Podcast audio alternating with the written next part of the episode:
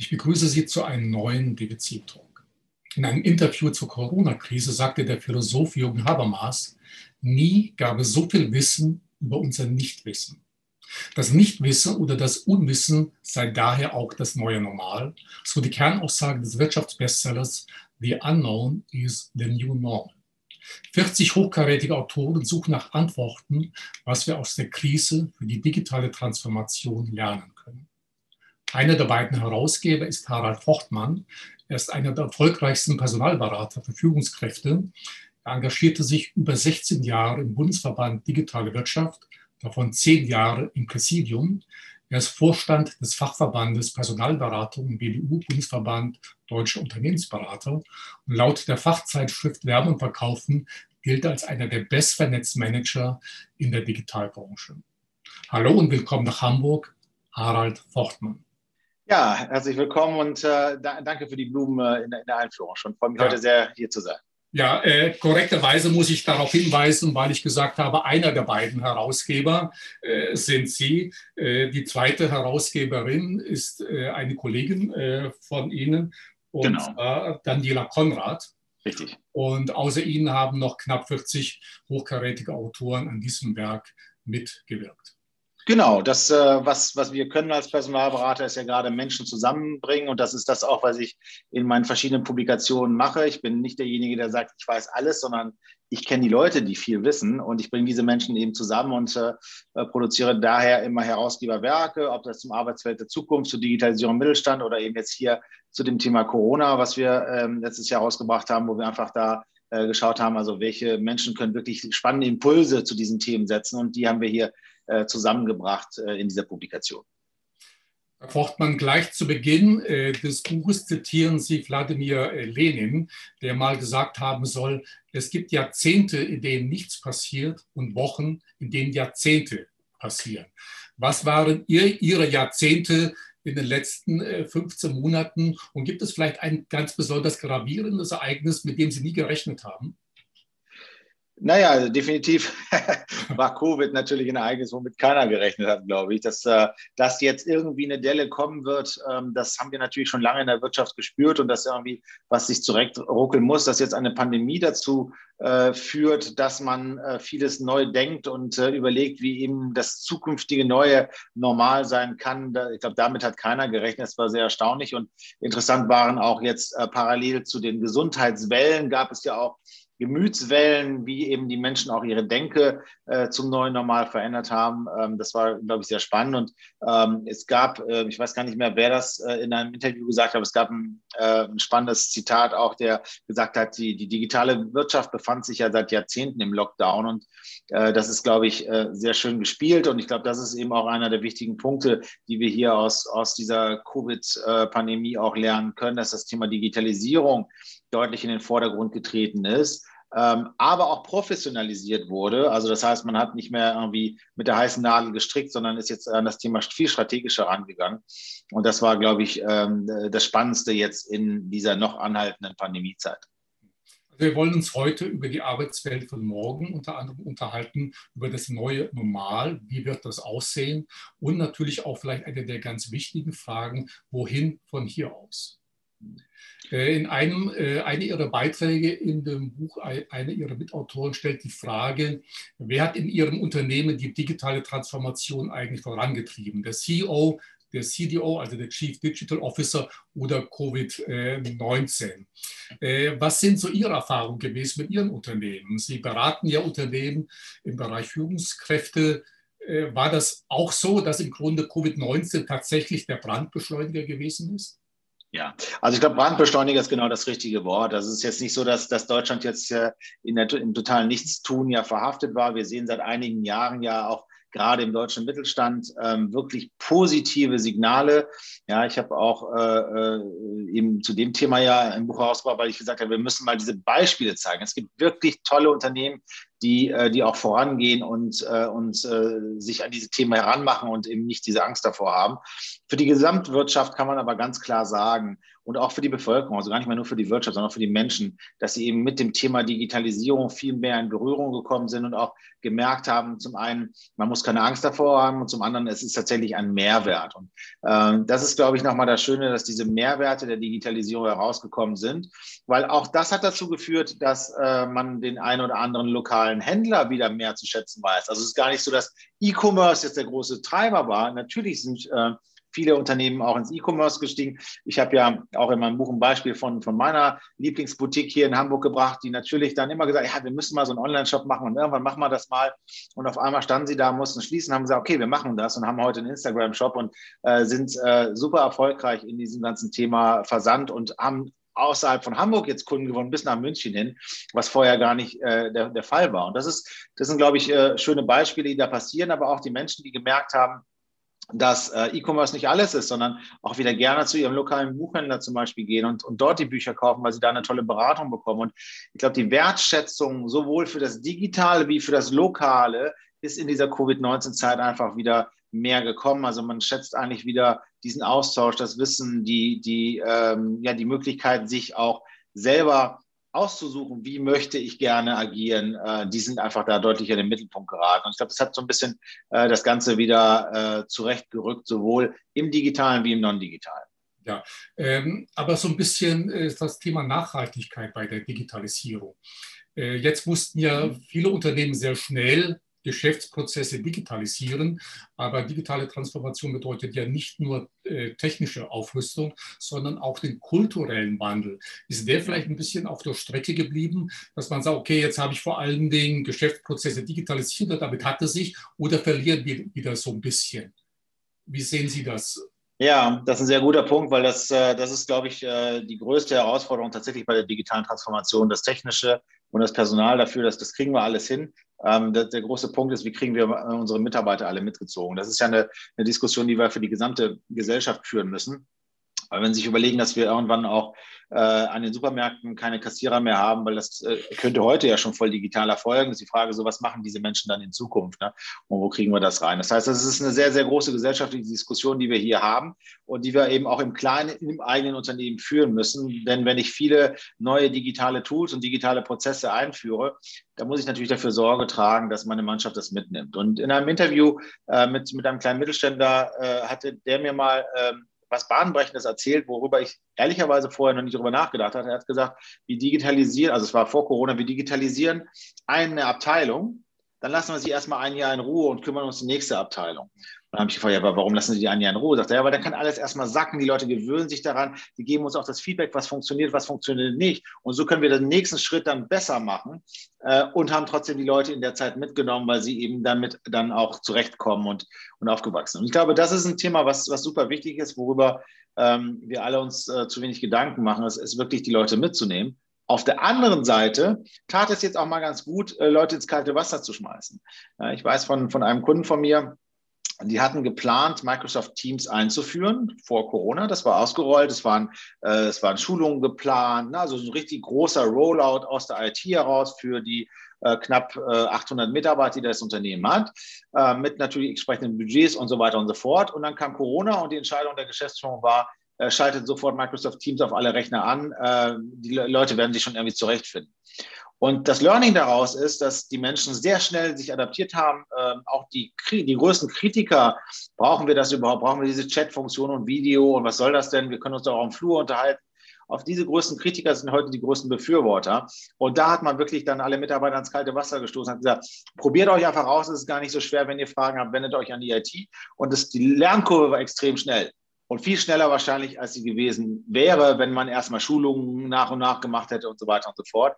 Und ich glaube, das ist genau diese Mischung. Die Leute, man muss einfach die, die Mitarbeiter auch sagen, probiert euch aus, ihr könnt nichts kaputt machen. Das ist ja das Schöne am Internet von heute. Ja, ich habe früher noch Rechner aufgemacht und geschraubt, das brauchen sie alles gar nicht mehr. Und äh, sie müssen ja nicht mal mehr ein technisches Verständnis haben, sondern das ist ja wirklich what you see is what you get und so äh, auch die Menschen wirklich diese Neugier auch wieder zu geben, zu sagen, probier es einfach mal aus und dann klären wir deine Fragen. Ich glaube, das ist eine Taktik, ähm, die einfach jetzt gelernt wurde und dieses deutsche dieses deutsche professionelle Gründlichkeit wurde ein bisschen nach hinten geschoben. Herr Fortmann, waren Sie eigentlich in den letzten 15 Monaten sehr beschäftigt? Also die Frage, wie funktioniert Personalberatung in der Krise? Gab es überhaupt Bedarf an Führungskräften? Äh, ja, massiv. Wir haben tatsächlich, ähm, ähm, ich bin da immer ein bisschen scheu, das zu sagen, weil ich weiß, dass viele Branchen und auch viele Kollegen auch in der Personalberatung nicht so gute Zeiten hatten in 2020. Das hängt ja so ein bisschen davon ab, welche Themen sie besetzen. Wir besetzen das Thema Digitalisierung, digitale Transformation und äh, hatten äh, 2020 ein, ein unglaublich starkes Jahr, was 2021 nochmal deutlich getoppt wird. Ähm, also wir, ähm, wir sind wirklich, ähm, können uns kaum noch retten vor, vor Aufgaben und wirklich von, von, von spannenden Mandaten. Und ähm, das kann man nicht für die gesamte Personalberatungsbranche sagen, aber für die Leute, die diese Themen haben, ja, also das heißt Transformation, Veränderung von Menschen, Professionalisierung der Führungskraft in Richtung Digitalisierung war genug zu tun. Und äh, auch für uns äh, oder für viele der Kollegen war es natürlich auch Neuland. Wir sind äh, per se immer schon so aufgestellt worden, weil ich nun mal aus der digitalen Wirtschaft komme, dass wir äh, alle Prozesse äh, und, und alles äh, voll digitalisiert haben und in der Cloud arbeiten.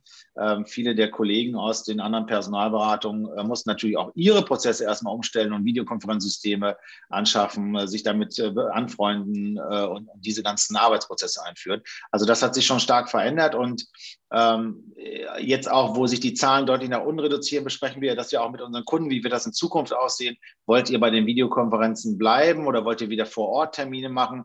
Und äh, eins kristallisiert sich so schon sehr stark heraus. Das Erstgespräch mit den Kandidaten wird auch in Zukunft ausschließlich über Videokonferenzen oder in vielen Fällen über Videokonferenzen laufen das Zweit- respektive Drittgespräch. Das heißt, die Entscheidung mit dem Finalisten oder den Finalisten wird vor Ort sein, weil da will man dann doch wieder gerade bei einer Führungskraft so ein bisschen spüren, äh, wie tritt er auf, wie kommt er in den Raum rein. Das fehlt einem heute. Das versuchen wir über stärkere Personaldiagnostik noch zu, ähm, zu überbrücken, sodass wir, viel mehr über den Menschen äh, aus der psychologischen Sicht erfahren, Trotzdem fehlt ihnen einfach so ein bisschen, ne, die Tür geht auf, der kommt rein, da sehen sie ja schon, hat er eine Präsenz im Raum? Ja, nein. Also diese Punkte werden in Zukunft wieder kommen, aber das Erstgespräch bleibt voll digital. Und das hat auch eben die ganze Personalberatungsbranche natürlich massiv verändert. Äh, was mir gerade einfällt, bei Ihren Gesprächen oder bei möglichen Erstgesprächen mit Bewerbern, nutzen Sie da bereits so digitale Tools, also so äh, Tools, die, also KI, künstliche Intelligenz, die Sprache beurteilt, wie man formuliert, was man sagt, oder also ich schaue mir das immer sehr, sehr eng an. Also wir sprechen ja wahrscheinlich jetzt vom, vom, vom Presire in dem Fall. Die sind leider Einer äh, der Anbieter, mehr, ja. Genau, die sind leider, die haben ja Insolvenz angemeldet, äh, leider Gottes. Ich habe da sehr viel von gehalten und äh, glaube auch, dass das eine Zukunft gehabt hätte. Ähm, aber diese Tools sind alle noch am Anfang. Also gerade was, äh, wo, also wo künstliche Intelligenz draufsteht, müssen Sie eh erstmal reinschauen, ob nicht nur Machine Learning dahinter steht und äh, die KI vielleicht noch Wunschdenken ist. Ähm, aber das ist ein Feld, was äh, ohne Zweifel kommen wird, aber heute noch nicht in der Qualität da ist, dass ich es wirklich äh, ausschließlich nutzen kann. Aber, aber klar, der Blick muss dabei bleiben. Es wird in Zukunft äh, wird kein Weg daran vorbeiführen. Hat sich auch das Profil der Führungskräfte verändert? Also ich will damit sagen, die Anforderungen, haben sie sich geändert? Ja, interessanterweise hat sich das äh, insofern verändert, dass ähm, vielleicht auch eine, eine, Qualifizierung wieder der Personalauswahl eingetrieben ist. Wir haben, äh, ne, also der War for Talents, dieser Fachkräftemangel ist, glaube ich, äh, allseits bekannt und im Digitalen natürlich besonders zugespitzt, genau wie im Ingenieurwesen und in anderen Bereichen. Und äh, man äh, hat in, in, den letzten Jahren äh, einfach auch mal jemanden eingestellt, auch wenn man vielleicht nicht hundertprozentig von seinen Fähigkeiten überzeugt hat, gesagt, naja, besser als gar keiner und so komme ich irgendwie voran. Äh, da habe ich gemerkt, ähm, gerade nach der Sommerpause im letzten Jahr äh, sind viele, viele Kunden auf uns zugekommen und haben uns gesagt, also wir haben einen, einen, einen Chief Technology Officer vom Titel her, haben aber jetzt gemerkt, indem wir Gespräche geführt haben über die technologische Strategie mhm. unseres Unternehmens und wie wir uns aufstellen müssen, dass wir einen guten IT-Leiter haben, aber keinen CTO. Und der strategische, die strategische Komponente fehlt uns komplett. Und deshalb hatten wir äh, sehr viel gerade auf dem Bereich äh, Chief Technology Officer, Chief Product Officer zu tun, äh, wo wir äh, wirklich hochstrategische Mitarbeiter gesucht haben, äh, die eben nicht mehr nur hands-on irgendwas nach vorne bringen, sondern wirklich überlegen, wo müssen wir eigentlich in drei, fünf, zehn Jahren stehen und so diese Roadmap, diese technische Roadmap aufbauen. Und das ist mein mein Fazit auch, auch in diesem Jahr, auch, äh, wo sich auch wieder neue Stellen oder andere Bereiche auch wieder aufgetan haben, wieder Marketing im Vertrieb auch wieder mehr los ist, äh, dass diese äh, Anforderung da ist, äh, nicht mehr so, ja, besorgen Sie uns schnell jemanden, sondern nee, lassen sich Zeit. Ja, wir wollen den richtigen haben. Und wenn es eine Woche länger oder zwei Wochen länger dauert, ist uns auch egal. Äh, machen sich die, nehmen sich die Zeit, machen Sie in Ruhe Ihre Personaldiagnostik, bringen Sie uns wirklich hochqualitative Informationen und hochqualitative Kandidaten. Wir wollen den richtigen einstellen und nicht mehr die Stelle besetzen. Und das finde ich äh, ist ein positiver Aspekt, ähm, der dort eingetreten ist, weil wieder diese Qualität der Talente, die ich an Bord hole, in den Mittelpunkt geraten ist und nicht nur äh, oh Gott, äh, die Stelle muss schnell besetzt werden. Und äh, das wird von HR, aber vor allem von den, von den Führungsebenen stark getrieben, dass diese qualitative Sicht wieder stärker in den Fokus gerückt ist. Ich vermute jetzt mal, bei Führungskräften sind sie in der Regel auch fündig geworden. Das heißt, da gab es keine Personalnot. Worauf ich hinaus will, erst vor kurzem gab es eine Headline bei Welt Online, äh, die die, die äh, Personalnot im Mittelstand äh, zum Thema gemacht hatten. Und da gab es auch ein Thema der Beratungsgesellschaft Ernst Young, die sagten, 70 Prozent der kleinen und mittleren Unternehmen haben große bis sehr große Probleme, überhaupt qualifizierte Mitarbeiter für die zu besetzenden Stellen zu finden. Ja, wie kann dieses Problem gelöst werden, gerade jetzt, wo im Zuge der digitalen Transformation wirklich Personal gerade im mittleren Bereich gesucht wird? Fehlt es an allen Ecken und Enden? Sehen Sie da eine Lösung? Es gibt viele Lösungsansätze. Die, die, wenn ich die Lösung hätte, dann, äh, dann wäre ich glücklich. Aber es gibt viele Lösungsansätze in diese Richtung und es ist richtig. Also es fängt eigentlich beim Employer Brand, da fängt es an.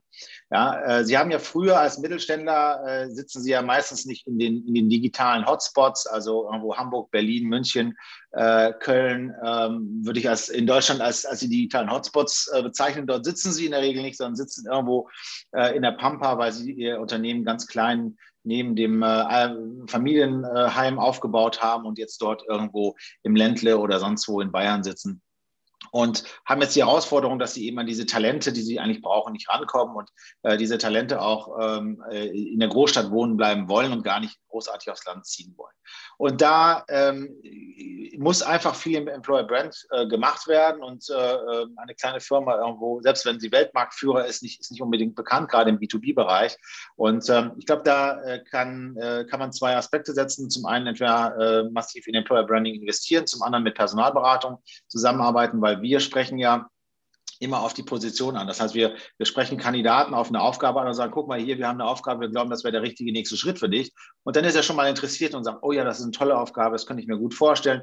Bei wem ist das denn? Und dann erklärt man, okay, was für ein Unternehmen ist dahinter und so. Die meisten Kunden, äh, Kandidaten sagen uns dann, okay, das Unternehmen kenne ich gar nicht, aber es hört sich ja alles spannend an. Und in dem Moment sind sie zumindest interessiert und dann geht es natürlich darum, können wir und vor allem unser Kunde nachher dann auch den Brand oder die, das Unternehmen als richtigen Arbeitgeber auch verkaufen. Ähm, das ist der eine Ansatz. Der andere Ansatz ist natürlich, jetzt äh, hat auch das kleinste äh, oder hinterwäldlerischste Unternehmen verstanden, dass die Personen nicht fünf Tage vor Ort irgendwo in der Pampa sitzen müssen, sondern man eben remote ja auch arbeiten kann. Das heißt, die Arbeitsmodelle werden sich verändern und wir sprechen, wir haben das äh, vor Jahren schon mit, mit vielen Kunden etabliert, dass wir eben so drei plus zwei Lösungen gemacht haben, drei Tage vor Ort, zwei Tage dann eher am Heimatort und so weiter. Äh, und mussten das immer für solche digitalen Talente durchboxen mit viel Überzeugungskraft, haben die, die Kunden das meistens dann irgendwann verstanden. Heute kommt der Kunde und sagt, ah ja, übrigens, also der kann natürlich arbeiten von wo er will, das ist uns ja völlig egal.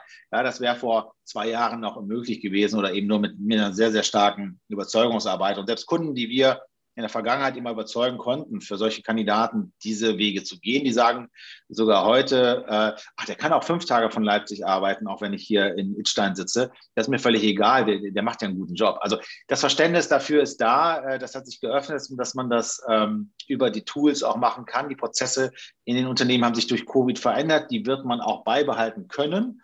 Ähm, und das ist die große Chance für den Mittelstand, äh, weil dann kann auch jemand in Berlin, München oder äh, sonst wo sitzen. Oder ich hatte letztens einen, der sitzt halt irgendwo in den Bergen, weil er gerne Berg, Bergklettern will und will auch dann nicht weg. Der sagt, ich gehe nur zu Arbeitgebern, die damit leben können, dass ich hier in den Bergen äh, wohne und arbeite und ich gehe morgens um fünf erstmal auf den Berg und dann fange ich um acht an zu arbeiten. Und das ist die neue Realität, damit muss man sich anfreunden und wenn man diese Offenheit hat und äh, das ist ja nicht so, dass die Leute nicht arbeiten wollen, sondern sie kommen natürlich auch mal für ein Meeting ins Büro und so weiter, das ist überhaupt gar keine, gar keine Frage, aber wenn man diese Freiheiten lässt und diese, diese Gestaltungsmöglichkeiten auch für Arbeit und Leben, dann äh, erreiche ich auch wirklich die tollsten Talente und die werden mir auch sehr loyal dann auch am Ball bleiben und gar nicht auf das nächste Angebot reagieren, sondern sind dann wirklich mal fünf, sechs, sieben Jahre vielleicht auch im Unternehmen. Äh, in den Medien wird ja in der Regel über Personalnot dann gesprochen, wenn es um das Thema Digitalisierung geht. Jetzt erst vor wenigen Tagen las ich eine Nachricht Italien. Die haben ganz andere äh, Personalnöte. In den letzten 15 Monaten haben in der, im Bereich Hotels, Gastronomie, Köche, Barkeepers und andere Menschen gekündigt. Und die stehen jetzt auch vor einer Personalnot, weil eben das Personal für Hotellerie und Gastronomie fehlt. Wie können, kommen wir da wieder ins Reine? Ja, das ist auch ein Problem, was, was gar nicht auch mal durch, durch Covid entstanden ist. Also wir, wir machen äh, eigentlich jedes Jahr unseren Sommerurlaub auf der schönen Insel Langeoog. Und äh, Langeoog äh, hat äh, genau dieses Problem seit Jahren, dass sie gar keine Kräfte mehr bekommen, die dann eben saisonal dann auch auf der Insel dann eben im Hotel oder im Restaurant arbeiten und kämpfen da um, um jeden, den sie kriegen können und importieren schon seit langem Arbeitskräfte aus dem Ausland. Und selbst das ist schwer geworden. Und ähm, wir merken das überall. Und natürlich haben durch die, ähm, durch die Schließungswellen, durch den Lockdown, äh, auch in der Gastro, ähm, sehr viele Mitarbeiter sind gekündigt worden oder, oder waren in Kurzarbeit, haben sich natürlich neue Jobs gesucht, um irgendwie die Familie zu ernähren und sind dann abgewandert und stehen nicht mehr zur Verfügung. Und ich glaube, das ist, ähm, das ist eben auch eine der, der größten Herausforderungen, die wir hier haben in diesen ganzen Bereichen, auch der Pflegedienst und so weiter, ähm, wird eine große Herausforderung sein. Und da müssen wir eben auch ähm, als Gesamtgesellschaft überlegen, wie können wir eigentlich Jobs für die Zukunft gestalten, wie können wir sie auch attraktiver auch in der Bezahlung machen. Ja, wenn Sie heute in der Gastronomie oder im Pflegedienst arbeiten, verdienen Sie auch nicht viel Geld, dann sind Sie da vielleicht auch interessiert, da äh, sich mal umschulen zu lassen und äh, irgendwie äh, programmieren zu lernen, um dort eben mehr Geld zu verdienen. Und äh, äh, wir müssen einfach diese Branche attraktiver machen. Also ich glaube, das ist noch ein Umschwenkprozess, der da ist der die Gesellschaft einmal nochmal auf den Kopf drehen wird. Ähm, das Verständnis, dass wir aber auch autarker werden müssen von Märkten wie, wie Asien, äh, China, Indien, äh, die ähm, für uns produziert haben, ist, glaube ich, auch gewachsen. Wenn Sie sehen, wie schwer Sie jetzt momentan an Rohstoffe oder eben auch an, an, an Komponenten rankommen, äh, dann ist, glaube ich, auch das Verständnis in Europa wieder größer geworden, dass wir stärker in Europa investieren müssen. Und das ergibt vielleicht auch wieder neue Chancen. Und ich glaube, da wird sich der Arbeitsmarkt wird sich komplett neu sortieren müssen in der Gesamtheit. Ja, bleiben wir mal beim Arbeitsmarkt oder Arbeits insgesamt. Wie sieht das neue Normal in der Arbeitswelt aus? New Work ist ja so ein äh, Schlagwort oder Stichwort. Sie haben schon äh, gesagt, das mobile Arbeiten wird zunehmen. Was wird da noch passieren? Was sind so ja. die großen Marken? Ja, New Work ist ja letztendlich auch kein, kein, kein Buzzword der Covid-Zeit. Das ist ja viel früher entstanden und, und, und Friedhof, äh, der es äh, begründet hat in den 70er Jahren, ist ja kürzlich erst verstorben. Ich glaube, wir haben seit einigen Jahren, äh, äh, spreche ich ja auch schon über das Thema Arbeitswelt der Zukunft, wobei ich mich selber immer sträube, weil ich sage, das ist gar nicht die Zukunft, das ist heute. Ja, wir reden auch nicht über die Arbeit von morgen, wir reden wirklich über die Arbeit von heute. Und je schneller ich das als Unternehmen verstehe und implementiere, desto erfolgreicher kann ich mich auch aufstellen im Sinne meiner Mitarbeiter.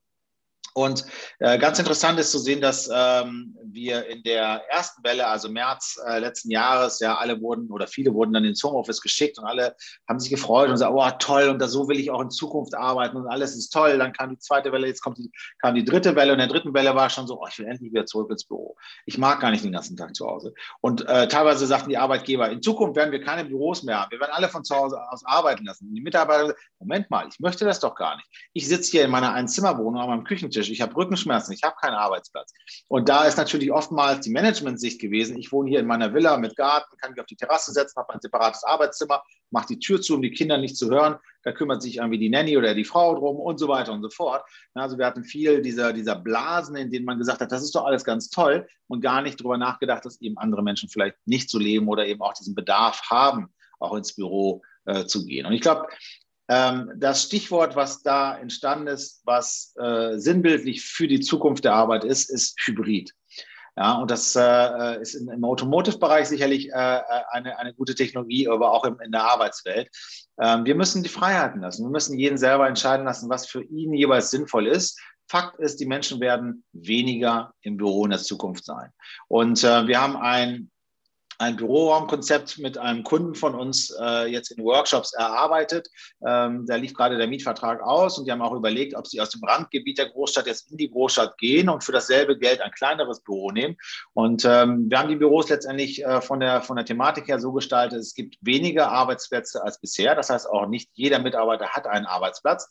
Dafür gibt es mehr Begegnungsräume habe ich sie mal genannt. Ja, also Meetingräume, Videokonferenzräume, Workshopräume. Das heißt, äh, die Idee ist, den Mitarbeitern zu sagen, insofern du kannst, ja, von deiner Gegebenheit her, arbeite gerne von zu Hause, wenn du zum Beispiel nur E-Mails machen möchtest oder sonstiges. Möchtest du dich aber austauschen und kollaborativ arbeiten, dann komm gerne ins Büro und dafür haben wir neue Flächen, die, die wir dir äh, zur Verfügung stellen. Und dieses Konzept, das haben wir ja, im Herbst letzten Jahres mit einem Kunden ausgearbeitet. Das haben wir jetzt mittlerweile mit ein paar mehr Kunden auch äh, durchgesprochen. Und das geht überall dahin, dass äh, jetzt eben die Arbeitsplätze ja, reduziert werden, die Begegnungsflächen aber eben erhöht werden, sodass eben dieses Kollaborative wieder stärker im Mittelpunkt ist und dass man dann eben, wenn man nicht kollaboriert, wirklich sagen kann, ich setze mich ins Café, ich setze mich auf die Dachterrasse, ich setze mich äh, in mein Arbeitszimmer zu Hause oder an meinen Küchentisch, was auch immer da der richtige Weg für denjenigen ist. Und das ist äh, der neue Weg, der da reingehen wird. Wir müssen uns ein bisschen äh, dran gewöhnen, weil ähm, äh, das ist ja eine, auch, ein Problem, alter Wein in neuen Schläuchen. Wenn Sie mehrere Dependancen auf der Welt hatten, dann haben Sie ja zum Beispiel das Zeitzonenproblem. Sie haben die Kollegen in LA und in Tokio und müssen dann gucken, wie mache ich jetzt eine Videokonferenz, wo alle gleichzeitig irgendwie können und einer muss irgendwie immer mitten in der Nacht aufstehen. Ähm, und dann hatte man die Leute, die im Büro waren und die Leute, die irgendwie zugeschaltet waren, die Außendienstler, und dann hat man die immer so halb vergessen. Und das ist eben nicht mehr gewesen während Covid, weil auf einmal alle auf ihrer kleinen Kachel waren mhm. und keiner mehr im Meetingraum, Jetzt gehen wir aber in Zukunft dann wieder zu diesem hybriden Modell. Ein paar Leute werden im Meetingraum sein, andere werden zu Hause sein. Und da muss ich wieder darauf achten, dass die Kommunikation, die, der Informationsfluss dann auch wieder sauber läuft, dass eben nicht die, die dann an dem Tag gerade nicht da sind, ignoriert werden. Das ist eine der großen Herausforderungen bei diesem hybriden Modell, ähm, den sich die äh, Mitarbeiter noch stellen müssen und der nicht zu vernachlässigen ist. Ähm, Sie sprechen das große Thema Homeoffice äh, an, Herr Fortmann. Äh, aber kann da nicht so etwas eine Zweiteilung der Gesellschaft passieren? Denn wir vergessen ja, wir vergessen ja die andere Hälfte. Ich habe neulich eine Zahl gelesen, etwa 47 Prozent aller Arbeitnehmer hatten gar keine Möglichkeit, ins Homeoffice auszuweichen. Wir müssten an Mitarbeiter denken, im Gesundheitswesen, äh, Kliniken, Krankenhäuser, Pflegebereiche, äh, äh, das Bauhandwerk, Handwerke, Forst- und Landwirtschaft und vieles andere mehr produzierendes Gewerbe, da gibt es kein Homeoffice. Die müssen vor Ort ihren Dienst tun. Ja, es ist schwer, die große Produktionsmaschine mit nach Hause zu nehmen, das, äh, das ist klar. Aber ich glaube, auch das, das ist eine Diskussion, die eigentlich obsolet ist, weil ähm, wir haben immer schon das Thema auch, äh, der, der, auch bei der Digitalisierung. Ja, wer hat Anschluss an E-Mail? Derjenige, der jetzt am Fließband steht und, und mitarbeitet, da hieß es immer, ja, der ist, der hat ja keine Geschäfts-E-Mail und dann hat er keine Informationen zum Beispiel bekommen. Der interne Newsletter ist nicht bei ihm angekommen und so weiter. Er wurde da aus der Kette rausgelassen. Also sie haben immer irgendwo Blue Collar, White Collar und, und solche Thematiken gehabt. Ähm, das ist am Ende des Tages ist die Berufswahl. Wenn ich mich äh, entscheide, in den Pflegedienst zu gehen, dann äh, ist mir auch bewusst, dass ich kein Homeoffice machen kann, sondern ich muss dann eben im Krankenhaus oder äh, im Altersheim oder sonst wo arbeiten oder ich bin eben im mobilen Pflegedienst, dann habe ich ja auch wieder eine, eine Flexibilität. Ähm, also sie werden nicht alles über einen Kamm scheren können, auch in Zukunft nicht. Und äh, das mag der eine oder andere auch ungerecht empfinden. Der sagt, ja, ich möchte auch lieber statt an der Kasse im Rewe äh, zu sitzen, möchte ich lieber zu Hause arbeiten. Dann kann man nur sagen, dann musst du deinen Beruf verändern. Und wir reden hier über einen Kandidatenmarkt. Ja, also wir sind in der glücklichen Lage momentan noch, äh, dass jeder Mensch sich aussuchen kann, welchen Job er machen möchte. Ja, insofern er natürlich auch die Qualifikation und so weiter mitbringt oder sich aneignet. Aber es gab noch nie eine so gute Zeit, sich auszusuchen, welchen Job ich machen möchte. Und äh, äh, deshalb ähm, sollte jeder, der, der äh, diesen Weg gehen möchte, dann überlegen, ob er sich nicht umschulen lassen möchte oder eben was dazulernen möchte, um neue Wege zu gehen. Und gerade was Digitalisierung angeht, diese Branche lebt heute noch hauptsächlich von Quereinsteigern, die eben nicht klassisch digital gelernt haben, weil das gibt es heute so sozusagen nach wie vor noch nicht. Und diese Chancen muss man dann nutzen. Ähm, alles andere ist eben klar, die Neidgesellschaft in Deutschland, die dann wieder sagt, ja, aber der darf ja von zu Hause aus arbeiten. Aber das können sie einfach nicht verhindern. Das sind die Gegebenheiten, die einfach ähm, durch die Technologie, ne, Produktion, äh, ähm, sonstiges Handel und so weiter vorgegeben wird. Hätten wir hier jetzt natürlich einen Facharbeiter sitzen, eines Industriebetriebes, der würde das natürlich ein bisschen anders sehen. Aber gut, wir können jetzt da nicht so ins Detail gehen. Beim Thema Homeoffice hat ja auch manche Arbeitgeber die Sorge, ja, wie professionell wird zu Hause gearbeitet, wie produktiv wird gearbeitet. Und ich bin in Ihrem Buch auf eine ganz interessante äh, Zahl gestoßen oder auf ein, äh, eine sehr skurrile Zahl. Sie zitieren nämlich das Magazin Brand 1 und die haben in diesem Zusammenhang mal recherchiert oder wie auch immer an die Zahl, wie sie an die Zahl gekommen sind. Und zwar in den Monaten Februar und März 2020 sei der äh, Wasserverbrauch, also des höchsten morgendlichen Wasserverbrauchs an Werktagen, nicht mehr um 7.35 Uhr gewesen, sondern jetzt um 9 Uhr. Also eine entschleunigte Gesellschaft, man geht es alles ruhiger an. Sind dann die Bedenken der Arbeitgeber richtig zu sagen, okay, wenn ich zu Hause arbeite, stehe ich eben entsprechend später auf, gehe mal zwischendurch, ist ja auch normal Kaffee trinken, setze mich mal raus an die Sonne. Wie kann das funktionieren? Das setzt ja auch eine ganze Menge Vertrauen voraus in den Arbeiten. Genau, deshalb sprechen wir auch von Vertrauensarbeitsort und Vertrauensarbeitszeit. Das ist ganz wichtig. Und äh, man muss sagen, diese, ich liebe diese Wasserstatistik, weil die wirklich auch interessant ist. Die kann man auch mit, mit Fernsehsendungen, ne, wenn Sie mal, das habe ich äh, in meiner Zeit in der Agentur, habe ich das mal auseinandergenommen, weil dann haben Sie auch mal geschaut, wann der höchste Wasserverbrauch abends in der, in der Primetime ist. Und dann sehen Sie, dass das genau in den Werbezeiten äh, der, der privaten Sender, da ist der Wasserverbrauch hochgegangen. Das heißt, was machen die Leute, die vom Fernseher gehen? Die gehen in den Werbepausen auf Toilette, die sehen nicht die Werbung. Ja, das ist also auch ganz spannend zu beobachten. Aber die, Sie dürfen in dem Zusammenhang nicht vergessen, äh, der Mensch hat ja keine Pendelzeit mehr gehabt. Ja, ich hatte letztens, äh, hat eine, eine, Kandidatin von mir aus der Schweiz gepostet, oh, ich hatte so einen schönen äh, äh Weg nach Hause und hat so ein Bild gepostet, äh, zeigt mir eure. Und da habe ich gesagt, naja, ich habe 13 Meter von meinem Schlafzimmer bis zu meinem Arbeitszimmer, was soll ich dir da posten? Ja, also das ist einfach, dementsprechend konnten die Menschen länger schlafen oder eben mehr arbeiten. Also bei vielen hat es ja auch dazu geführt, das darf man auch nicht vergessen, dass sie tatsächlich mehr gearbeitet haben, weil sie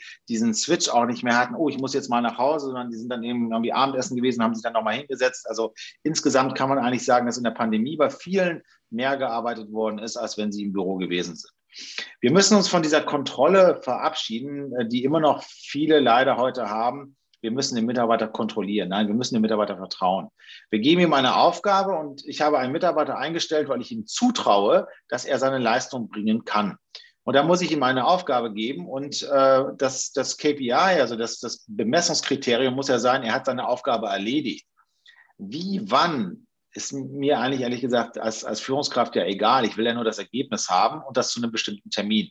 Und solange er das erreicht, ist es ja gut. Und ähm, das ist, glaube ich, ja auch das, was auch im Sinne der Diversität, äh, nämlich äh, zumindest der Geschlechterdiversität, also Mann, Frau, äh, großes Thema sein wird, weil mit der Möglichkeit, mehr Vertrauensarbeitszeit und Ort auch einzuführen in den Unternehmen, habe ich auch eine höhere Kompatibilität von Eltern-Kind, also Eltern-Familiengemenge, sodass man auch mal sagen kann, Montagnachmittags um 15 Uhr bin ich jetzt als Vater mit meinem Sohn beim Schwimmunterricht und um 17 Uhr sitze ich dann wieder auf dem Schreibtisch äh, oder am Schreibtisch. Und ähm, das ist, glaube ich, auch nochmal ein Riesenvorteil, auch um die Diversität, die heute eben oftmals äh, äh, zulasten der Frauen gebremst wird in den Unternehmen, weil sie sagen, ja, ich kann den Job nicht vereinbaren mit der Zeit, die ich auch mit dem Kind verbringen muss oder möchte, besser gesagt. Und ähm, das ist, glaube ich, hier auch eine sehr, sehr positive Veränderung, die wir da sehen werden. Und das erfordert so ein bisschen die Veränderung der, ähm, der Unternehmenskultur. Das heißt auch, äh, wir gehen weg von einer Kontrolle hin zu einem Mentoring oder Sparring.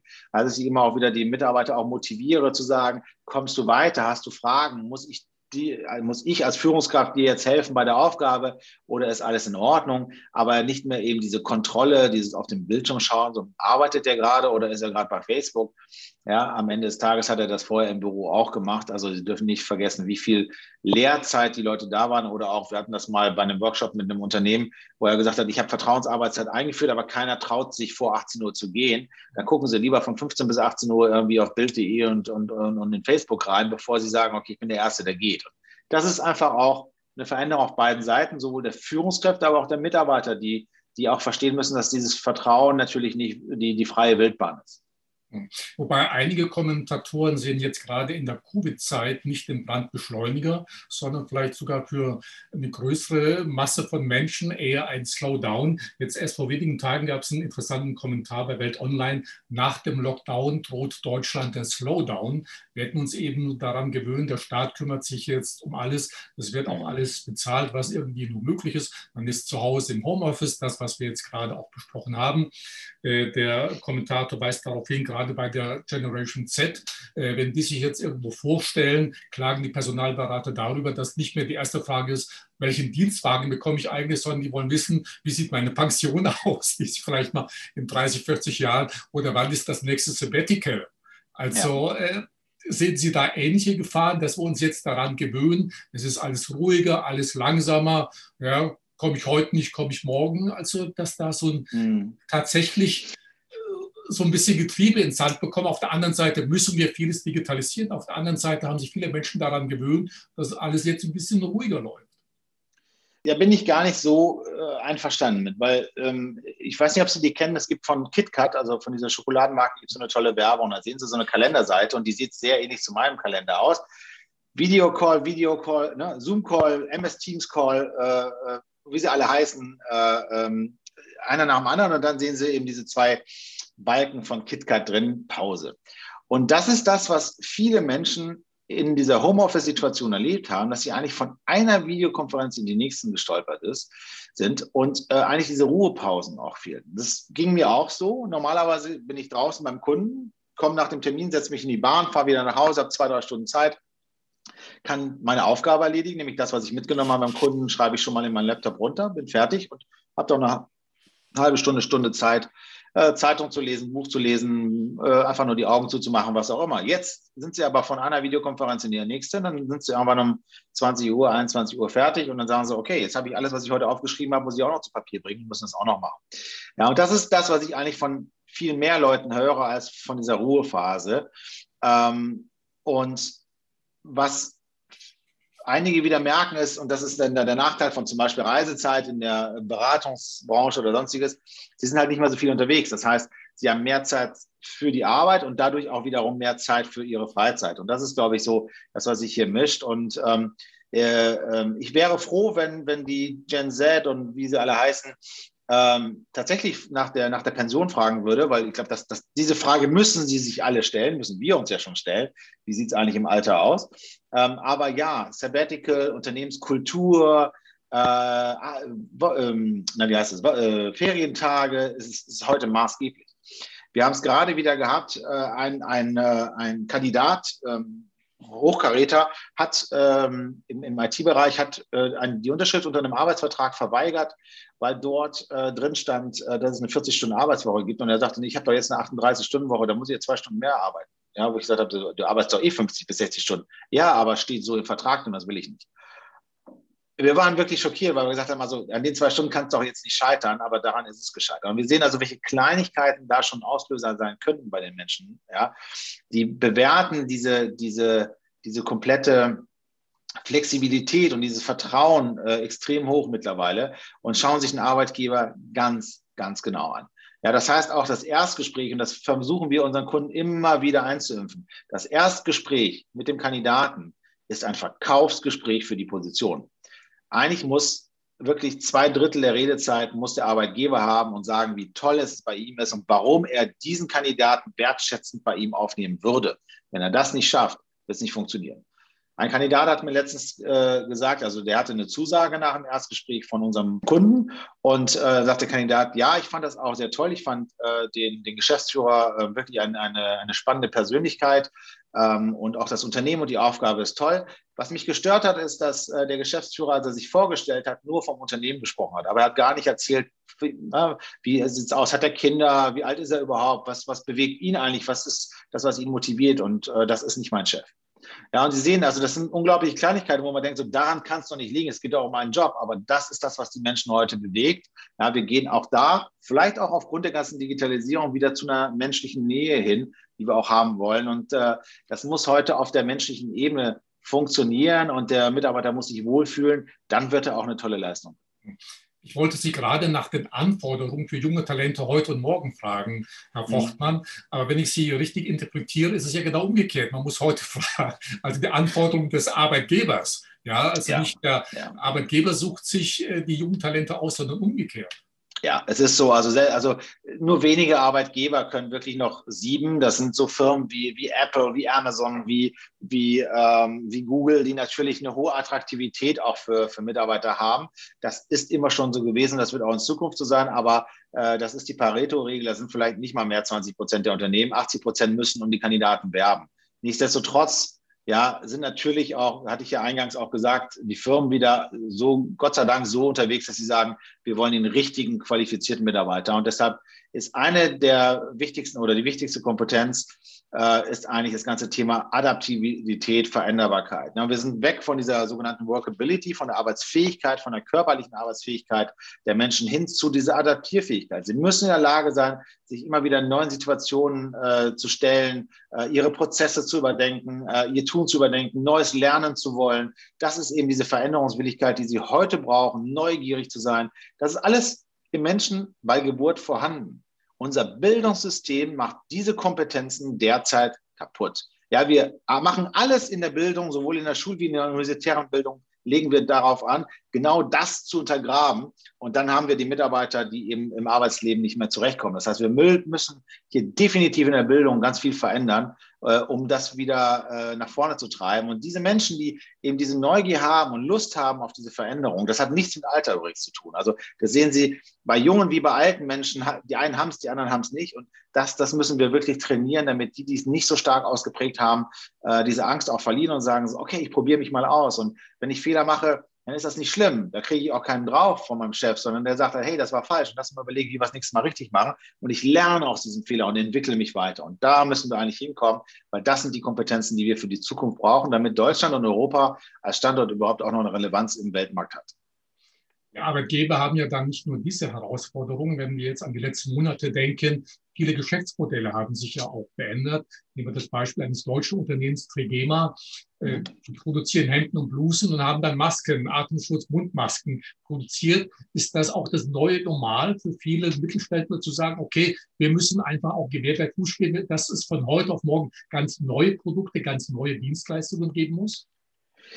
Ja, das ist, glaube ich, ähm, auch eben wichtiger. Das ist auch Adaptivität nicht auf Mitarbeiter, sondern auf Unternehmensseite. Das wird natürlich durch die Mitarbeiter getrieben. Und ich habe da ähm, so ein, ein unglaublich inspirierendes Beispiel. Ich komme jetzt nur gerade nicht mehr auf den Namen des Unternehmens. Ein, Namen, äh, ein Unternehmen, was am, am Bodensee ähm, äh, angesetzt ist, ein Mittelständler, die sich äh, in der Oberflächenbehandlung ähm, eigentlich äh, bewegen. Das heißt, die äh, sind seit Jahrzehnten einer der führenden Unternehmen für die Beschichtung von zum Beispiel Luxusautos wie Porsche und Co., damit eben die Lacke besser halten und unangreifbar sind und so weiter und so fort. Und die haben sich auch in einem Lab die Frage gestellt, was können wir eigentlich und was können wir damit machen? Und die haben eben äh, festgestellt, was wir können, sind Oberflächen. So, wo gibt es denn Oberflächenprodukte, die heute nach wie vor nicht gut sind? Und die sind auf das Thema Sonnenmilch gekommen, ne? also ne, äh, ähm, Sonnenbrandschutz äh, und so weiter. Und haben äh, ein, ein Unternehmen eben gegründet, was sich genau in diesem Thema dann beschäftigt und äh, haben so ein Aerosolspray, wo eben ähm, der Sonnenschutz sich automatisch auf die Haut legt und so weiter, also entwickelt. Also was komplett anderes als, als früher, aber eben Oberflächenbehandlung. Also gar nicht so weit weg von dem eigentlichen. Und das finde ich immer so ein tolles Beispiel, dass man gar nicht sagen muss, wir erfinden die Welt neu, wir denken uns komplett neue Produkte aus, die auch gar nicht zu unserer Kernkompetenz passen, sondern oft sind die Produkte äh, ganz nah an der Kernkompetenz dran. Und ich muss einfach nur mal ähm, mit allen Mitarbeitern und nicht nur mit den Führungskräften, sondern wirklich mit der Power, die ich im Unternehmen habe, mit diesem geistigen Eigentum ähm, der, der Mitarbeiter da arbeiten und sagen, so, wo können wir eigentlich noch neue Wege finden und wo gibt es eben additive Produkte und so weiter. Und dann entwickeln sich immer wieder tolle Ideen. Sonst gäbe es ja auch heute keine Startup-Welt. Ja? Äh, nehmen Sie das Beispiel die Höhle der Löwen. Letzte Woche wurde dort ein Hundehalsband von, von Wow Wow präsentiert. Ich selber als Hundehalter sage, ich habe doch schon alles gesehen, das kommt nicht mit dem Hundehalsband. Und das Ding kam, ich habe sofort bestellt, es endlich mal genau da, den Need erfüllt hat, den ich brauche bei einem freilaufenden Hund. Und da sehen Sie, dass es gibt immer, immer wieder neue Ideen. Und ähm, äh, bei den großen Konzernen wo sie, wurden sie früher ja schon durch so Mitarbeiterbeteiligungsprogramme, hießen die früher, so bei Mannesmann und sowas, ähm, äh, äh, gefördert. Und, und heute werden da eben Labs oder sonstiges gegründet. Aber das muss ich schaffen, auch als Unternehmen zu nutzen, meine Mitarbeiter, mitzu, meine Mitarbeiter mitzubringen, äh, kundenzentrischer zu denken, was will der Kunde eigentlich? Und nicht, ich bringe ein Produkt raus und hau ordentlich Marketing drauf, dann kauft schon jemand, sondern was ist wirklich der Need des Kunden? Na, was braucht der? Und darauf eben Produkte zu entwickeln. Also wir haben eigentlich auch die Produktentwicklung einmal umgedreht. Macht es vielleicht auch Sinn, wirklich mal in ganz andere Unternehmen zu gucken?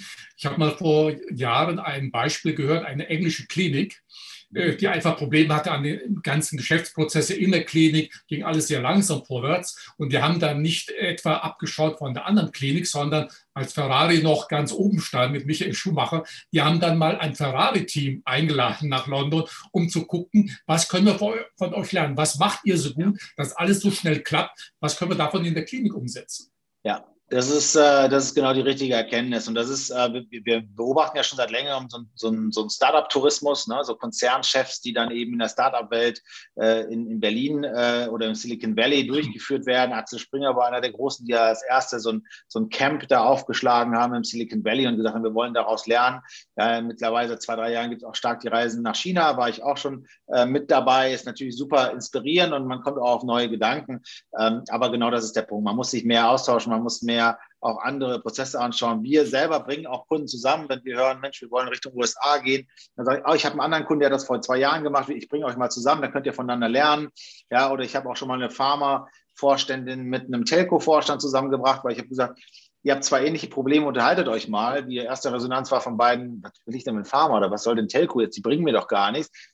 So, nach einem Mittagessen haben die gesagt, jetzt haben wir verstanden, was du gesehen hast. Ja, und das ist genau das, was wir natürlich bei vielen sehen. Und die Scheu ist Gott sei Dank weg. Früher haben sie gesagt, wir bringen mal den einen Forscher mit dem anderen zusammen. Sagen, Nein, um Gottes Willen, dann seht ihr ja, was wir nicht können und so, das können wir gar nicht. Also, um Gottes Willen.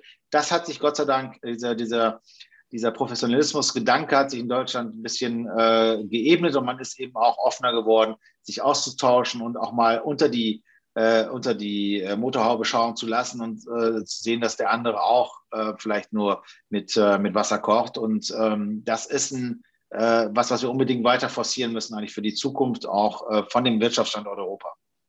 Es ist ja auch etwas ganz Paradoxes in den letzten 15 Monaten passiert, Thema PR-Öffentlichkeitsarbeit. Auf der einen Seite äh, ist die Medienvielfalt größer geworden, die Nachrichten sind mehr geworden und, und uns als junge Leute haben plötzlich wieder das Fernsehen äh, entdeckt und vieles andere mehr. Und auf der anderen Seite, die Werbewirtschaft hat dazu eine Vollbremsung hingelegt. Wie passt das zusammen? Hat man einfach nicht erkannt, Mensch, da passiert jetzt so viel, das ist auch für uns eine Chance? Ja, das ist, ähm, das ist das alte Spiel. Also ich sag mal, der, der, die größte leidtragende Medien waren ja die Printmedien. Ne? Also Radio war ja sehr gut in, in 2020, äh, TV war aber auch okay, ähm, aber vor allem die Printmedien haben verloren. Und ich glaube, das ist genau dieses Thema auch der Agilität. Also wie kann ich schnell eigentlich irgendwie meine Werbung auch platzieren? Ähm, und klassischerweise, was machen Sie? Es kommt eine Krise, ja, es droht äh, der Umsatz einzubrechen. Was machen Sie? Sie sparen am Personal ein und an allen Personalentwicklungskosten. Also das heißt, das HR-Budget wird runtergedreht und das Marketing-Budget wird runtergedreht. Dass das immer sehr kurzfristig gedacht ist, ähm, das äh, äh hören wir seit, seit Jahren in den Medien und in den Hochschulen und trotzdem macht es jeder wieder so weil das einfach die Schrauben sind, die ich am schnellsten drehen kann und wo am schnellsten Geld im Unternehmen auch bleiben wird. Ähm, und das war diese Vollbremsung, die da war. Und einige Unternehmen haben aber genau die Chance genutzt, ähm, ihre Marke in der Zeit stärker präsent zu machen und sind, glaube ich, die großen Gewinner ähm, auch der, der Krise. Und ähm, da werden wir, glaube ich, auch eine Beschleunigung ähm, jetzt auf, wir sehen sie definitiv seit Februar, März diesen Jahres sehen wir wieder auch eine Beschleunigung, allein schon auch beim, bei der Personaleinstellung im Bereich Marketing ist jetzt einfach wieder auch ähm, ähm, mehr Nachfrage da. Und da sehen wir, dass, dass sich das wieder öffnet. Aber das ist so der Klassiker und äh, meiner, meiner Meinung nach einer der großen Fehler auch äh, in jeder Krise. Aber hier definitiv und in der, in der, PR selber, die Sie angesprochen haben, haben ja auch viele Fehler gemacht. Ne? Ich erinnere nur ähm, an das äh, Adidas Meet-Debakel zum Beispiel. Da hat sich die Brand keinen, keinen großen Gefallen getan ähm, äh, dort mit. Und viele haben hier falsch kommuniziert. Ähm, und da ist, glaube ich, äh, auch in den PR-Abteilungen oder im PR-Gewerbe insgesamt viel zu lernen gewesen aus dieser Krise heraus. Eine ganz andere Branche, Gesundheitsbranche, hat ja auf der anderen Seite einen riesen Boom erlebt. Digital Health Innovation war plötzlich das große Thema. haben wir da ein bisschen vieles versäumt, um es mal so zu sagen, äh, von der App angefangen, Kontaktnachverfolgung bis jetzt hin äh, Impftermine oder ähnliches. Ist das eine Chance auch für Deutschland, da aufholen zu können oder wie haben Sie das erlebt?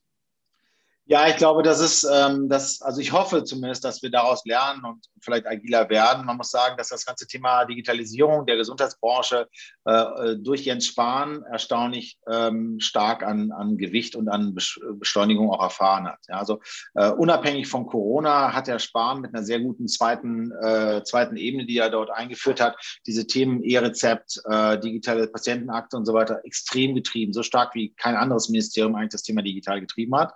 Und trotz der ganzen Corona-Arbeiten, die er ja auch hatte, äh, und ich will ihn gar nicht über den Klee loben, ich bin auch ein großer Kritiker von Ihnen als, als Person, aber muss wirklich sagen, was das Thema Digitalisierung der Gesundheitsbranche hat, hat das Bundesministerium für Gesundheit unglaublich auf die Tube gedrückt, auch gegen den Willen der Krankenkassen, die immer gesagt haben, ach nee und nicht so schnell und wollen wir gar nicht und die Ärzte sowieso nicht, äh, die ja heute teilweise immer noch ein Faxgerät statt einem äh, Computer dort stehen haben. Ähm, da passiert sehr, sehr viel und ähm, wir hätten alles schneller machen können, aber das ist immer ne, äh, in die Vergangenheit zu schauen und zu sagen, hätten wir mal das oder jenes gemacht, ist, glaube ich, falsch. Was wir sehen, ist, dass ähm, der Datenschutz mit Füßen getreten wurde durch irgendwelche Listen, die in Restaurants und so weiter auslagen. Und jetzt, äh, wo wir Apps haben, wie zum Beispiel die Luca-App, äh, kommen alle an und sagen so, ja, aber Datenschutz und so weiter. Ja, über die Listen hat keiner gesprochen. Ja. Und da muss ich sagen, das ist immer so das typisch Deutsche. Ähm, ähm, wo wir immer den, den Fehler suchen, statt uns zu freuen, dass es jetzt Apps gibt, wo wir auch unsere Daten selber verwalten können. Ja, und trotzdem diese, diese, diese äh, Kontaktketten nachverfolgen können ähm, äh, und, und, die natürlich immer besser machen müssen. Aber das ist doch alles besser als diese Listen, die da auflagen, wo ich sage, ach, guck mal, der Herr Meier war auch heute im Restaurant, das ist ja interessant. Und ach, jetzt habe ich nicht mal seine Telefonnummer. Das geht ja gar nicht. Ja, und man wusste ja auch nicht, wo landen diese Listen danach. Die wurden meistens ja irgendwie ins Altpapier geschmissen. Das heißt, äh, nicht mal mehr geschreddert oder vernichtet oder sonstiges. Und das ist so immer, immer dieses typisch Deutsche, wir makeln an allem rum, statt zu sagen, super, jetzt hat mal jemand, und das auch noch ein Rapper, äh, das in die Hand genommen hat, gesagt, wir entwickeln da was, weil wir glauben daran, dass es wichtig äh, für unsere Zukunft ist und damit eben die Gastronomie wieder öffnen kann und so weiter. Und äh, dann können wir daran arbeiten, mit den Datenschützern zusammen, Herrn Kaspar vorneweg hier in Hamburg, zu sagen, so lass uns das Ding besser machen, aber doch nicht immer gleich kritisieren, wenn es rauskommt. Sie haben eben äh, im letzten Satz Thema Datenschutz äh, angesprochen. Mit Covid wurde auch das ganz wieder wichtig, denn äh, angefangen von der Schule, wo die äh, Kinder, die Schüler plötzlich MS Teams oder Zoom nutzen sollten, was ja an sich äh, laut Datenschutzgrundverordnung äh, mehr als nur kritisch ist und vieles andere mehr. Dann das Thema Homeoffice, vertrauliche Daten auf dem Rechner zu Hause zu haben. Ist Datenschutz bei uns eher dann äh, eine Bremse gewesen? Äh, muss sich Datenschutz ganz neu definieren? Oder müssen wir wirklich so weit gehen, um zu sagen, okay, Datenschutz muss so gemacht werden wie in Asien, primär in China, wo es im Grunde gar keinen gibt. Um wirklich all diese Probleme lösen zu können, müssen wir uns auch vom Datenschutz lösen. Nein, ähm, ich würde davon dringend abraten. Das Interessante ist, dass wir diese Datenschutzdiskussion vor allem in Deutschland und äh, teilweise auch in Europa haben. Äh, wenn wir aber mit, äh, mit äh, Menschen aus Asien oder aus den USA sprechen, dann sagen die immer, wir sind wirklich neidisch auf, auf den Datenschutz in Europa. Äh, das ist für diese, diese interne Perspektive, die wir haben. Und natürlich ist der Datenschutz kompliziert und komplex und man muss sich dort einarbeiten. Und das ist äh, eigentlich ja auch gemacht worden, um, um, die großen GAFAs, also Google, Amazon, Facebook, Apple und Co. Ähm, auszubremsen. Äh, es hat aber dazu geführt, dass eigentlich genau der deutsche oder der europäische Mittelstand äh, im Bereich Digitalisierung auch ausgebremst wurde, weil die auf einmal diese Herausforderung des Datenschutzes hatten. Also das ist ein bisschen nach hinten losgegangen, muss man ganz klar sagen. Auf der anderen Seite ist Datenschutz insofern wichtig, dass die Menschen bestimmen können sollten, was sie mit ihren Daten machen. Und wenn sie sagen, hey, Facebook kann alle meine Daten haben, mir ist das egal, dann ist das auch eine Entscheidung. Aber diese Entscheidung muss ihnen überlassen werden und darf nicht von der anderen Seite irgendwie aufoktroyiert werden. Und ich glaube, das, das ist äh, das Gute an der Sache und wir sollten ähm, den Datenschutz, so wie wir ihn haben, auch weiter ausbauen, aber trotzdem eben auch nicht zum Nachteil der Möglichkeiten der Technologie. Wir dürfen uns nicht verschließen, weil wir sind sonst in einem globalen Wettbewerb mit Asien, mit den USA, die Leidtragenden. Das heißt, wir müssen da irgendwo auch eine Waagschale treffen, die beide Seiten befriedigt äh, und auch schauen, um welche Daten geht es. Ne? Weil heute werden alle persönlichen Daten gleichwertig geschützt und ich sage mal, Gesundheitsdaten sind natürlich viel, viel wichtiger als euch mein Geburtsdatum, was sowieso überall drin steht und wo ich damit auch äh, offen umgehen möchte als Person, wenn ich das aussuche, aber ich vielleicht meine, meine Gesundheitsdaten nicht so öffentlich äh, machen möchte. Deshalb äh, muss die Diskussion äh, hochgehalten werden. Wir haben ja, auch den Kollegen von der Stiftung Datenschutz, der hier einen Beitrag geschrieben hat. Äh, ich glaube, äh, denen sollte man gut folgen. Das ist, das ist ein ganz, ganz schlauer Mensch auf diesem Bereich.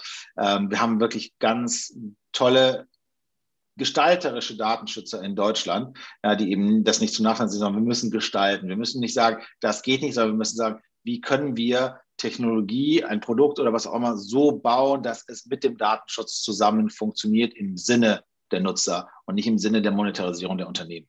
Und das ist, glaube ich, die Veränderung zum New, vielleicht sogar zum Better Normal, auch wieder mehr dran zu denken, was will und was braucht der Mensch eigentlich und nicht, was braucht die Monetarisierung des Unternehmens. Ja, äh, Forstmann, lassen Sie uns zum Schluss noch zwei Fragen äh, aufgreifen. Zum einen Fragen, die bisher kaum gestellt äh, werden. Gut, Sie haben einiges in Ihrem Buch angesprochen. Zumindest fehlen in der Regel die Antworten. Nämlich zum Beispiel, wie viel Digitalisierung wollen wir überhaupt in der Zukunft äh, haben? Äh, wie wollen wir in Zukunft leben? Und dann vor allem die wichtige Frage, wohin von hier aus? Gibt es da, darauf Antworten? Und muss davon nicht mehr in der Gesellschaft darüber diskutiert werden? Ja, da, definitiv und vor allem auch in der Politik. Und ähm, das, ist, äh, das ist meine größte Sorge. Ähm, im, im, in den heutigen Parlamenten, vor allem auch äh, in der Bundespolitik in Berlin, haben sie keine Fachleute. Ja, keine Menschen, die wirklich positiv, aktiv, äh, inhaltlich über diese Themen diskutieren können, ähm, sondern sie haben Politiker, die, ähm, das darf ich Frau Merkel zitieren, immer noch über Neuland sprechen. Und das ist äh, das Traurige, die kommen eben nicht aus diesen Bereichen. Und wir schaffen es nicht so, wie zum Beispiel in Spanien, Menschen zu begeistern, auch ähm, aus der Wirtschaft für zumindest einige Zeit in die Politik zu gehen, um dort was zu gestalten. Ähm, und äh, wenn ich mir anschaue, die CDO der Stadt Barcelona ist eine, eine der begabtesten äh, äh, Frauen im, im Bereich der Technologie und die ist dort eben hat gesagt, so, ich möchte jetzt meinem Land einige Jahre dienen und ist dann eben in die Politik in Spanien eingetreten. Also das sind so Modelle, die würde ich mir wünschen, damit hier auch mehr passiert, weil wir brauchen diese Diskussion. Ich hatte ja eingangs auch schon mal gesagt, die Fragestellung zum Beispiel auch eben der Supermarktkassiererin, was wird mit denen aus Zukunft? Ja, oftmals sind ähm, Menschen ja auch in bestimmte Berufe gegangen, weil sie auch nichts anderes können von ihrer Fähigkeit her. Und da ist jetzt die Frage, habe ich für diese Menschen zum Beispiel noch in Zukunft überhaupt Jobs oder werden diese leichten Jobs äh, von der Maschine übernommen? Und was mache ich dann mit denen? Also brauchen wir zum Beispiel ein bedingungsloses Grundeinkommen, um überhaupt den Menschen in Zukunft zu sichern? Ähm, ist das wirklich das, was alle wollen oder definieren sich die Menschen nicht durch auch Erfolg und Tätigkeit und irgendwie Inhalt in ihrem Leben? Also das sind Fragen, die uns in den nächsten Jahren massiv bewegen werden und bewegen müssen. Und wir müssen da wieder diesen Menschen äh, viel, viel stärker in den Mittelpunkt stellen. Je digitaler wir werden, desto mehr wird der Mensch in den Mittelpunkt wieder rücken. Und ähm, meine, meine Hoffnung auch aus, aus der Covid-19-Zeit ist, dass wieder auch ein bisschen mehr Menschlichkeit auch äh, gekommen ist. Also wir haben ja gesehen, dass die Menschen dann da auch durch die Separation von ihren Freunden, Familien und so weiter dann doch wieder mehr auf Menschen und ich sehe es in der Nachbarschaft auch, man quatscht mehr miteinander. Im Supermarkt wird man, geht man auch wieder freundlicher mit den Mitarbeitern um, weil man einfach mal auch sprechen möchte und so weiter. Und ich hoffe, dass das so ein bisschen das ist, was wir dann auch aus dieser Zeit mitnehmen, äh, dass es eben nicht nur bei dem äh, Klatschen auf dem Balkon äh, geblieben ist, was wir im letzten Jahr erlebt haben für die, für die ganzen ähm, Pflegekräfte, sondern vielleicht auch wirklich positive Aspekte dort auch für diesen Beruf dann entstehen und insgesamt für die Gesellschaft äh, müssen wir das neu denken. Und das ganze Thema Ethik, äh, da gibt es ja Gott sei Dank auch einen Ethikrat zum Thema künstliche Intelligenz in Berlin ja auch schon mit guten Leuten.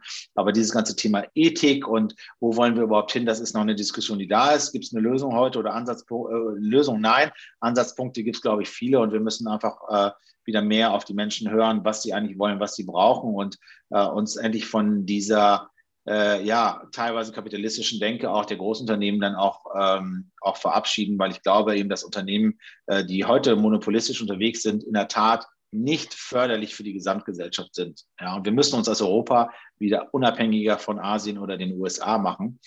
Ist so. Ja, also da kann man drüber reden, wie wir wollen. Und wir haben vieles verpasst in der Vergangenheit und wir können kein deutsches Google machen oder kein europäisches Google. Also davon sollten wir uns verabschieden. Wir sollten uns überlegen, was können wir machen, was in Zukunft gebraucht wird. Und nicht die alten Modelle, die jetzt schon in Asien oder den USA groß geworden sind, zu kopieren, sondern neue Impulse. Wir sind eine der innovativsten Wirtschaften, äh, die es überhaupt gibt. Wir sind Weltmarktführer in so vielen Bereichen.